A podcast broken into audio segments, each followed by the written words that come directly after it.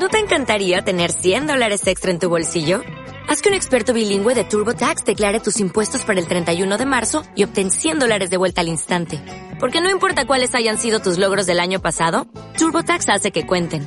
Obtén 100 dólares de vuelta y tus impuestos con 100% de precisión. Solo con Intuit TurboTax.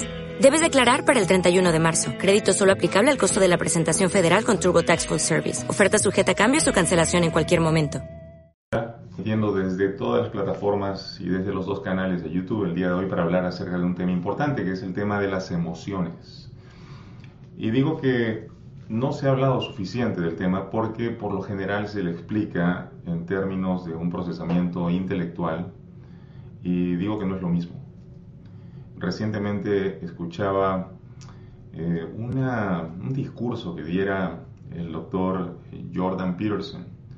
Es un intelectual al que admiro bastante, tiene ideas muy geniales, pero habló acerca de la inteligencia emocional como inexistente. Eh, la mencionó en los términos de una teoría más, eh, dijo que no existían diferentes formas de inteligencia, que solamente se trataba del eh, IQ, de lo que es el coeficiente intelectual, y obviamente estoy en desacuerdo, en total desacuerdo, ¿no? Es como que pretendiéramos que Mozart eh, tratara de explicar musicalmente la relatividad general de Einstein. O sea, son dos lenguajes totalmente diferentes, el lenguaje de la música y el lenguaje de la física. Definitivamente no funcionan igual. No podemos pretender entonces que porque Mozart no puede expresarse en el nivel de la física ha dejado de ser un genio o que porque Einstein no pudo explicar la relatividad general en términos musicales, eh, no haya comprendido. Eh, no, simplemente debemos aceptar con humildad que hay diferentes formas de inteligencia. ¿sí? Hay inteligencia corporal, miren a los, a los bailarines profesionales. es una absoluta forma de inteligencia. Es solamente que no es la inteligencia que las pruebas de las escuelas están acostumbradas a medir. Y de hecho hay mucha discusión acerca de si realmente las pruebas que ustedes reciben en las academias, las instituciones, están realmente señalando el conocimiento adquirido o la habilidad de la persona para responder preguntas. Entonces, lo que digo es que es absolutamente clave, válido, explorar en otras formas de inteligencia. Y definitivamente, la inteligencia emocional es algo digno de explorarse porque digo que de eso depende no solamente la salud de tus relaciones y tus vínculos, sino también tu salud física. Si voy a hablar en términos generales, voy a decirles que la emoción no puede ser reprimida. Y cada vez que tratas de reprimirla, como energía que es, termina buscando una vía de expresión. Y la emoción termina de alguna forma eh, explotando de manera irracional por otro lado, o incluso manifestándose a través de tu biología. Sí, lo que no quisiste reconocer en el nivel emocional termina gritando a través de tu propio cuerpo. Y entonces creo que muchas de las enfermedades, si es que no todas, tienen un origen emocional. Y ustedes dirán, eso no es científico. Y yo les digo, vean lo que dice la Organización Mundial de la Salud, que afirma que hasta el 80% de todas las enfermedades tendrían un origen psicosomático. Ahora, cuando decimos psicosomático, psico viene de psique. Psique es alma, pero también se refiere a mente. Y somático, soma, materia. O sea, viene desde la mente hacia la materia. Se somatiza. Aquello que no procesaste en la psique viene a atacar tu parte somática, tu cuerpo, tu biología. Hasta el 80% de las enfermedades. Ahora ustedes dirán, pero sí que se refiere al procesamiento intelectual. ¿Quién dice?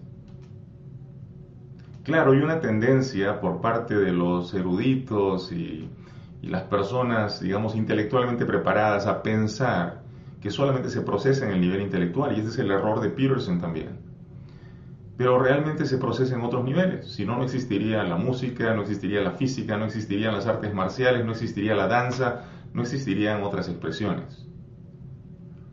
No es cierto que existe un solo lenguaje, ¿verdad? hay infinidad de otros lenguajes. Bueno, de la misma forma, cuando hablamos de las maneras como la inteligencia puede expresarse, pues no podemos restringir toda la expresión de la inteligencia a un procesamiento meramente intelectual o de ideas. Entonces, si partimos de ahí, vamos a decir ahora entonces qué diablos es inteligencia emocional para aquellos de ustedes que todavía no están familiarizados con el término. Bueno, hace varias décadas atrás, eh, un especialista salió con esta innovadora idea de que existían múltiples formas de inteligencia. Múltiples. El señor Daniel Goleman tomó de esta explicación de variedad de inteligencias la que resonó más con él, que es la inteligencia emocional, y la explicó en un libro que titula así, Inteligencia Emocional, que resultó convertirse en un súper éxito de ventas en ese momento y que popularizó el término inteligencia emocional y coeficiente emocional. Eh, ¿Qué es básicamente lo que señala este libro? Habla de cuatro características que señalarían la inteligencia emocional. Una de ellas es, por ejemplo, el autoconocimiento, o sea, la conciencia de ti mismo. La otra característica sería la autorregulación, o sea, la capacidad para manejar tus emociones y tus conductas. La tercera sería la empatía o el reconocimiento de las emociones de los demás, compartir lo que los demás sienten, desear mejorar la condición en la que están y sus empatías. Y la cuarta habilidad sería la habilidad social. Entonces, si nosotros nos manejamos bien en esos cuatro niveles, tendríamos en apariencia una buena eh, habilidad de inteligencia emocional. Pero quiero que piensen en esto. En el momento en el que Goleman plantea esta idea de la inteligencia emocional, la plantea desde una ciencia que ha estado dominada por el intelecto o el coeficiente intelectual. Por lo tanto, hay la tendencia a explicar la inteligencia emocional en términos de coeficiente intelectual. Claro, hay la tendencia a interpretar musicalmente la física y no tiene sentido, ¿verdad? Lo que digo es que, claro, es una manera de aproximarnos a entender la inteligencia emocional, pero no podemos en realidad pretender que estamos en el conocimiento completo de la emoción si lo que estamos tratando de hacer es traducirla a intelecto. Las emociones se procesan de manera intelectual, perdón, las emociones se procesan de manera emocional y el intelecto procesa en el nivel del pensamiento y las ideas. Tenemos que procurar separar esto. Yo sé que cuando se habla, muchos especialistas señalan procesamiento cognitivo, dicen ahí también se están procesando las emociones. Sí. Yo prefiero separar estos dos ámbitos para que la gente pueda entender con claridad de qué se trata procesar en el nivel emocional. Así que ahora les voy a leer unas notas que tomé de una revista online que publica, eh, en este caso es la Universidad de Harvard. Es una revista online que se llama Professional Development Harvard Division of Continuing Education. Una división para eh, la continuidad de la educación, en este caso educación online. Entonces, ¿qué nos dicen en esa revista? Bueno, estaba leyendo y eh, básicamente nos quieren dar una visión general de la importancia de la inteligencia emocional para el éxito y sobre todo para el éxito en las organizaciones. Eh, obviamente se dice de que el éxito en la vida depende más de tu coeficiente emocional que de tu coeficiente intelectual. Mucha gente puede salir con un bagaje de información increíble, pero no saben cómo vincularse al resto. Entonces, por lo mismo, no consiguen las oportunidades que sí consigue una persona con una, un alto coeficiente emocional y que puede vincularse a los demás. Entonces, de ahí la importancia ¿no? de tener un, equilibrio, un balance. Entonces, lo que se dice en esta revista es que eh, la inteligencia emocional es un conjunto de habilidades que nos ayudan a reconocer, comprender y manejar nuestras propias emociones, así como a reconocer, comprender e influir sobre las emociones de los demás. Hasta ahí estamos perfectamente de acuerdo, ¿verdad? A ver, dice, recientemente hablábamos con Margaret Andrews, instructora de inteligencia emocional en liderazgo, sobre cómo las personas pueden desarrollar la inteligencia emocional para mejorar las relaciones interpersonales. Esta señora Andrews, decano asociado de la División de Educación Continua de la Universidad de Harvard, eh, ella dice, la inteligencia emocional es fundamental para construir y mantener relaciones e influir en los demás. Habilidades clave que ayudan a las personas a lo largo de sus carreras y a lo largo de sus vidas eh, donde sea que se encuentren en la estructura organizacional. Bueno, entonces, definitivamente es una ayuda cuando tratas de emprender, cuando trabajas con una organización, eh, pero yo digo que el primer ámbito de trabajo de la inteligencia emocional es uno mismo. ¿no? De hecho, una de las características o claves de la inteligencia es el autoconocimiento, ¿verdad? Entonces, eh, los componentes. Lleguemos entonces a los componentes de la inteligencia emocional. Dijimos, el primero es conciencia de sí mismo, autoconciencia o autoconocimiento. Se dice que es la capacidad de identificar y comprender nuestras propias emociones, el impacto que tienen estas emociones en nosotros y en los demás. Y esta autoconciencia es la piedra angular de esta inteligencia y, y pues de esto depende cómo se va a desarrollar todo luego. Eh, Andrews dice, todo comienza con esta autoconciencia, que es la base de la inteligencia emocional y se desarrolla a partir de ahí. Si eres consciente de tus propias emociones y los comportamientos que desencadenan, puedes comenzar a controlar estas emociones y comportamientos. Aquí es donde entra la discrepancia, aquí es donde me separo un poco de lo que está diciendo la señora Andrews. ¿Por qué? Porque aquí plantea ella, si eres consciente de tus propias emociones, Bien, tienes que tratar obviamente de darte cuenta, de observar lo que está pasando en ti, ¿no? Pero luego dice, para comenzar a controlar estas emociones.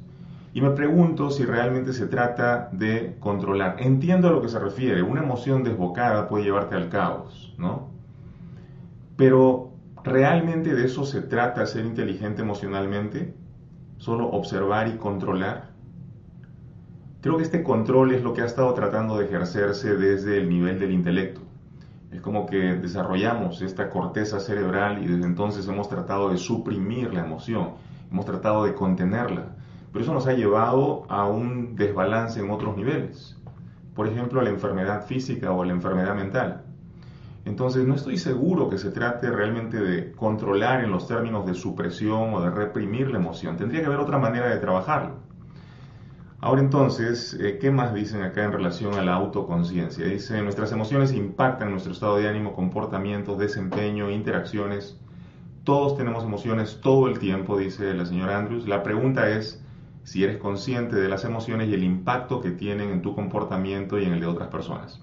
Bueno, una manera de hacerte consciente es saber que están poblándote, ¿verdad? Darte cuenta. Por eso en autoconciencia se dice que deberías darte cuenta cuál es la emoción que está en este momento aflorando no es simplemente emoción. ¿Qué es? ¿Es miedo? ¿Es rabia? ¿Es tristeza? ¿Qué cosa es lo que viene a mí? ¿Es alegría? ¿Siento esperanza? ¿Siento vergüenza? ¿Qué es lo que estoy sintiendo? Por ahí empieza la autoconciencia. Porque nadie está experimentando esta emoción por mí. Tengo que ser yo el que la señala, el que apunta, esto es lo que está pasando en este momento. Entonces, ese sería, eh, digamos, uno de los componentes esenciales de la inteligencia emocional. El segundo que se menciona es la autorregulación, y aquí quiero que presten atención. La eh, autoconciencia abre la puerta a la autorregulación, que como lo dice la palabra es tratar de regularme a mí mismo, ¿verdad? Entonces, es la capacidad de manejar estas emociones y comportamientos. Una vez que soy consciente de mi emoción, puedo comenzar a manejarla, mantenerla bajo control, dicen los especialistas. y yo digo, sí, es cierto, hay un nivel de control, pero nuevamente vamos a tener que hacer una distancia entre controlar y suprimir, entre controlar y tratar de comprimir algo que estaba ahí, que es pura energía y que eventualmente se va a expresar de alguna manera. Entonces, las personas que tienen esta autorregulación, tienden a tener una perspectiva positiva, se adaptan a una variedad de situaciones y circunstancias. Por otro lado, eh, la especialista que estábamos mencionando acá, Andrews, dice, aquellos que no pueden contener sus emociones e impulsos negativos a menudo desencadenan una reacción en cadena de emociones negativas en los demás. Entonces, aquí de alguna manera Andrew está tratando de hacernos responsables por las emociones de los demás. Y eso nos deja saber con claridad de que ahí no hay un buen manejo emocional tampoco. Ni de la persona que está en explosión, ni de los otros que se dejan arrastrar por la emoción de este. Entonces, sí, definitivamente se requiere de observación y autorregulación, pero autorregulación no puede ir por el lado de simplemente suprimir. No debe ser por ahí. Entonces, ¿qué es lo que planteamos nosotros? ¿qué cosa les digo yo en relación a esto? He hablado mucho de la emoción porque me ha tocado tratar personas por trastorno de ansiedad. Y la ansiedad es una emoción. Y es una emoción sana cuando me ayuda a alejarme del peligro. Pero es una emoción enferma cuando se vuelve crónica, cuando me paso enfermo todo el tiempo y por semanas y meses asustado y no sé ni por qué. Cuando se extiende esto por años y resulto este, aquejado por un trastorno mental que luego me dicen que no se puede curar. Claro, intelectualmente no se puede curar, pero emocionalmente por supuesto que sí. Este es un problema emocional. Yo no voy a tratar de resolverlo a nivel intelectual. Y quizás por eso tiene tanto éxito la terapia de shock emotivo que nosotros estamos promoviendo. Es shock emotivo, no es un shock intelectual. Es un golpe a las emociones que ayuda a que se pongan en balance otra vez. El trabajo entonces de una emoción desbocada y fuera de lugar es un trabajo emocional.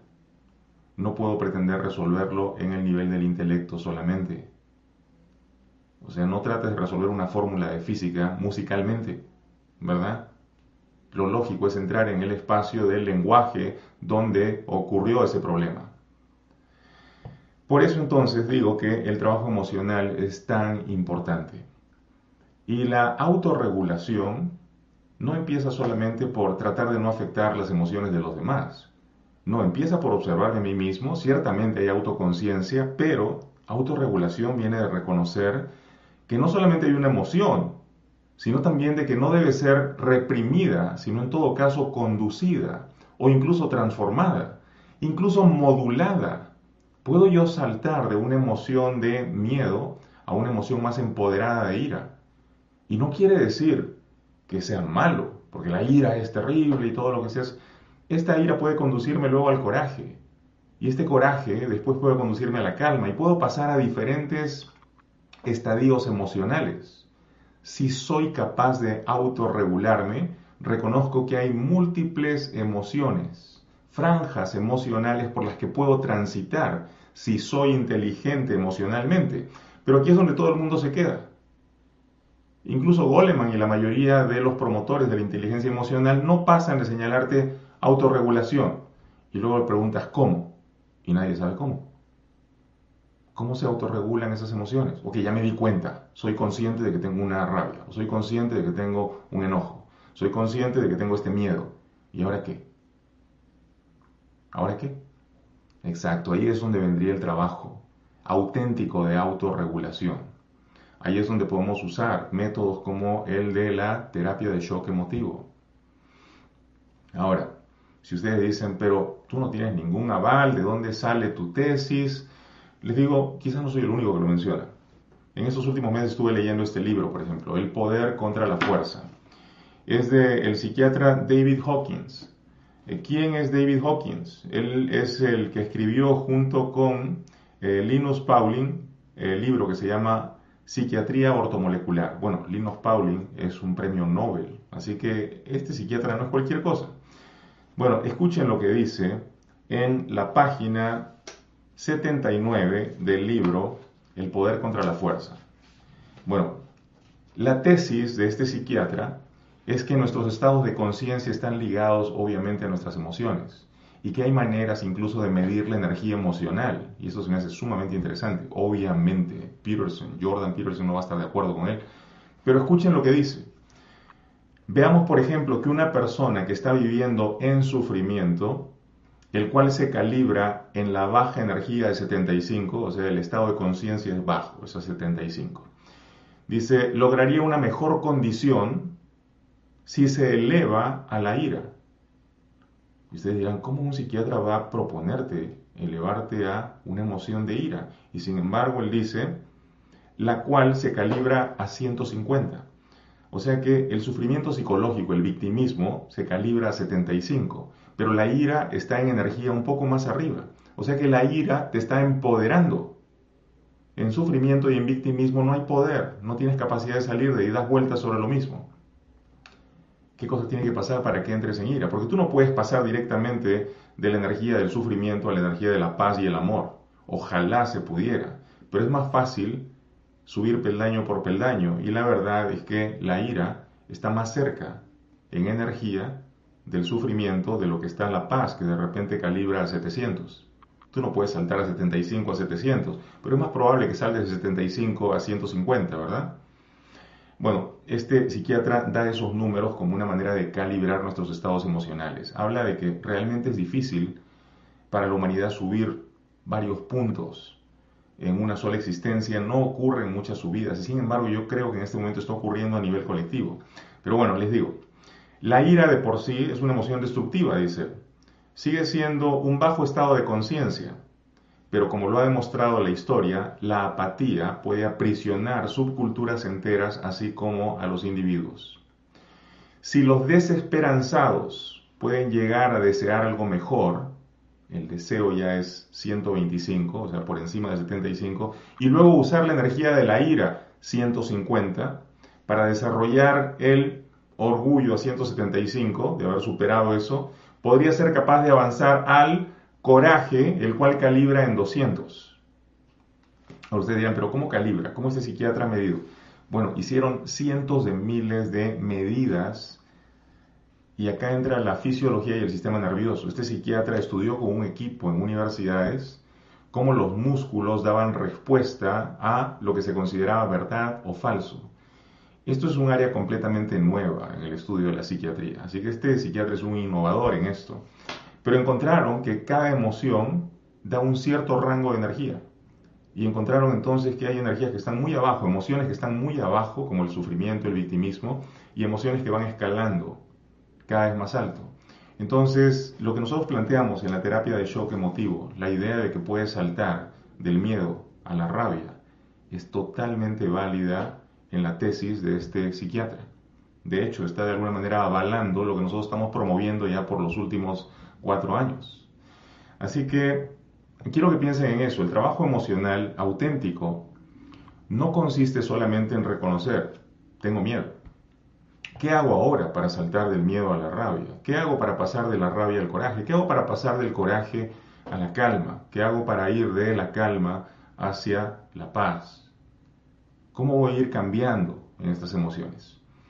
Ahora, si ustedes me dicen, claro, tú has dicho que yo tengo que enfrentar el miedo, claro, en ese momento me estoy empoderando, me tengo que llenar de rabia contra el miedo para poder sobreponerme.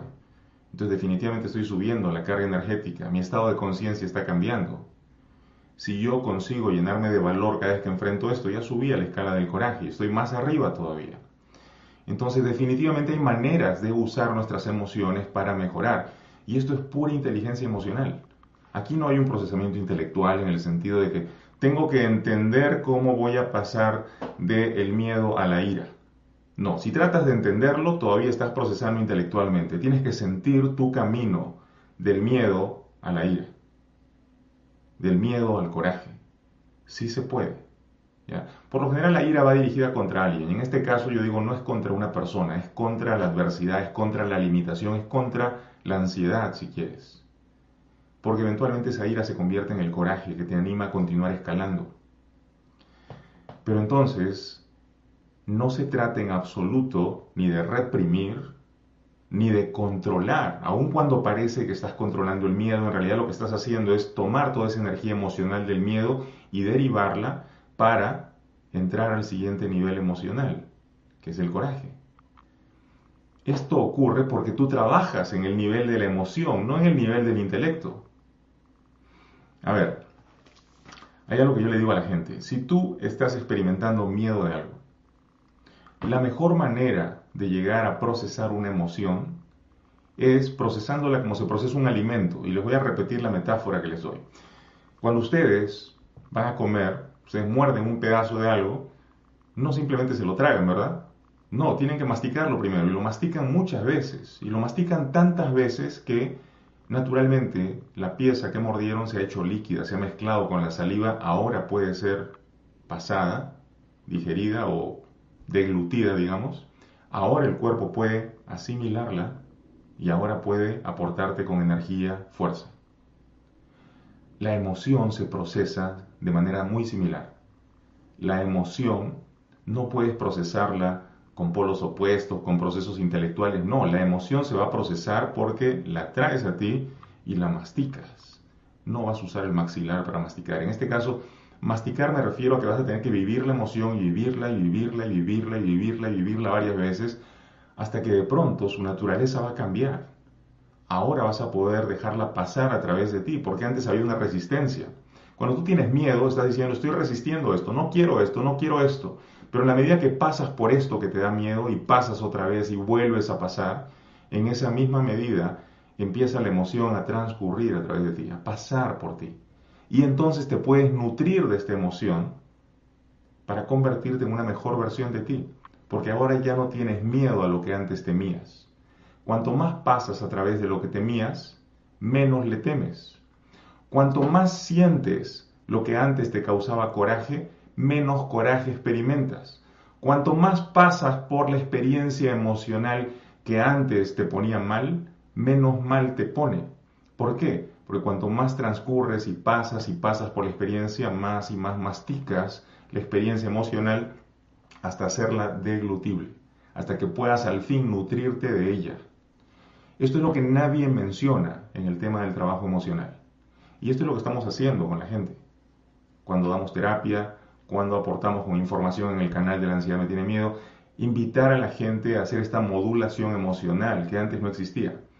Ahora, no le estoy echando la culpa a Goleman ni a las personas que dieron inicio a la inteligencia emocional. No, ellos fueron el fundamento, la base pero sobre esa base tenemos que seguir construyendo y tenemos que seguir planteando nuevas tesis en relación a esto. Y yo digo que no podemos pretender que se procesen las emociones de la misma manera como se procesa intelectualmente. No, la emoción se procesa emocionalmente. Y es justamente el negarnos a procesar emocionalmente lo que nos ha enfermado emocionalmente. Si nosotros llegamos a aceptar que es nuestra emoción reprimida lo que nos ha puesto en este punto, ahora entonces yo no voy a reprimir más esto, porque esto que reprimí ha explotado como un desorden mental. Esto que reprimí me ha puesto en esta gastritis horrible que siento. Esto que reprimí, que no quería sentir, que no quería sentir, ha llegado a sentirse terriblemente dentro de mí. Cuanto más evitas sentir la emoción, peor te casa la emoción. La ansiedad se ha convertido en tu predador y tú eres la víctima que huye todo el tiempo. Te digo que necesitas sentir lo que trae la experiencia de la ansiedad. Y te digo que necesitas sentirlo sin resistencia. Y sentirlo una vez, dos veces, diez veces, treinta veces. Sentirlo tantas veces que te hagas tan poderoso porque esa emoción, después de ser sentida tanto, llega a pasar a través de ti. Ahora, cuando ocurre eso, puedes convertirte en una mejor versión de ti mismo. ¿Sí? Entonces, quería aclarar eso porque se me hace sumamente importante que ustedes entiendan.